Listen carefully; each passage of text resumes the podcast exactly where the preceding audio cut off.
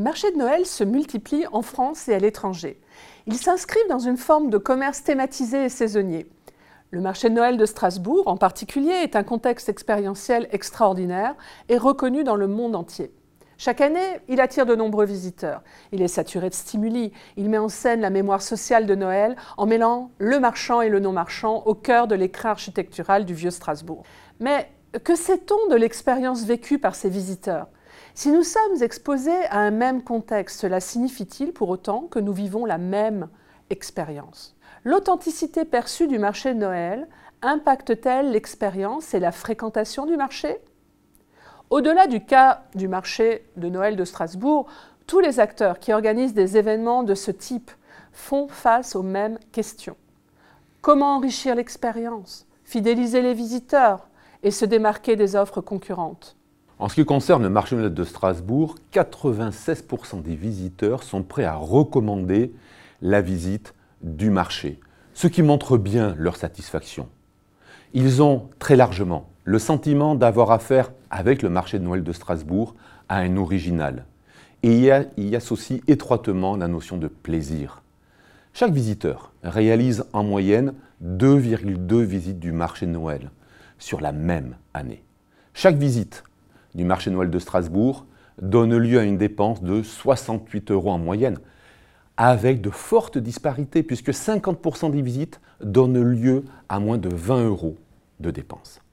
En fait, si l'on observe de plus près les comportements des visiteurs, c'est-à-dire la fréquence de visite et les montants dépensés, on peut identifier trois classes de visiteurs. Les Alice au pays des merveilles, pour 37% de l'ensemble, les puristes, 16% de l'ensemble, et les Scrooge, 47% de l'ensemble. Les dimensions de l'expérience vécue, la perception de l'authenticité du marché et de l'expérience qui peut y être associée sont très différentes pour ces trois types de visiteurs. Les visiteurs ne vivent absolument pas la même expérience face au même contexte. L'expérience vécue entraîne de l'émerveillement chez les Alice et des réactions critiques chez les puristes et les Scrooge. Étonnamment, ces classes ne sont pas, comme d'habitude, associées à des différences sociodémographiques. Il n'existe en effet pas d'écart significatif d'âge, de sexe ou de catégories socio-professionnelles entre les classes. Seul le lieu d'habitation a un lien avec l'appartenance aux classes. Les locaux, c'est-à-dire les habitants de Strasbourg et de l'Alsace, étant surreprésentés parmi les Scrooge. Ce sont les différences de perception de l'expérience qui expliquent l'appartenance aux classes. La répartition entre ces classes dépend en fait de trois facteurs. Le plaisir associé à la fréquentation, le fait que le marché apparaisse comme un révélateur de la personnalité des visiteurs et l'authenticité perçue. En termes conceptuels, le système expérientiel formé des dimensions hédonico-sensorielles, rhétorique socioculturelle et rapport au temps de l'expérience trouve dans cette recherche une validation empirique. L'expérience vécue est le fruit des expériences passées et de l'interaction du sujet avec un contexte donné.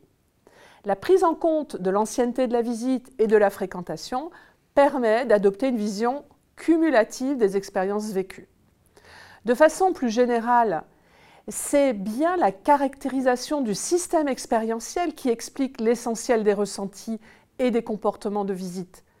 C'est important car on parle souvent d'expérience, mais préciser son contenu avec des dimensions qui forment un système expérientiel permet de mieux conceptualiser le contenu de l'expérience et de dépasser un mot valise qui est souvent utilisé mais pas toujours compris. À ce titre, notre recherche met en lumière la nécessité de distinguer l'authenticité de l'objet, marché de Noël, et l'authenticité de l'expérience qui est vécue. Une des traductions de cette articulation réside dans l'impact de la perception de ces deux authenticités objet et expérience, sur les dimensions de l'expérience et sur la fréquentation du marché. Elle plaide pour une claire distinction de la nature de l'authenticité. Notre recherche montre la pertinence de retenir comme unité d'analyse l'expérience vécue et ses dimensions pour comprendre ce qui est donné à vivre aux visiteurs et travailler le positionnement de l'offre sur cette base. Tout d'abord, il faut penser des parcours centrés sur les attentes spécifiques des classes de visiteurs. Cette scénarisation de parcours est d'autant plus accessible lorsque l'espace commercial est multisite. En deuxième lieu, il faut favoriser la perception de l'authenticité. L'offre marchande doit mettre en avant sa provenance et son processus de fabrication.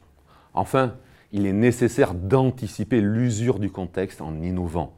Les classes de visiteurs identifiés fournissent trois cibles génériques et des leviers d'action. Le plaisir par l'essence, l'action pendant l'expérience, le sens donné à l'expérience et le rapport au temps. La compréhension du caractère cumulatif de l'expérience et les conséquences liées sur la formation des références et des attentes des visiteurs qui reviennent doit inciter les organisateurs à appréhender l'idée d'usure du contexte. Cela permet de penser des dispositifs renouvelant l'offre tout en restant fidèle à l'identité de l'événement. Et vous, dans votre quotidien, est-ce que vous vous sentez plutôt Alice au Pays des Merveilles, Scrooge le critique ou puriste?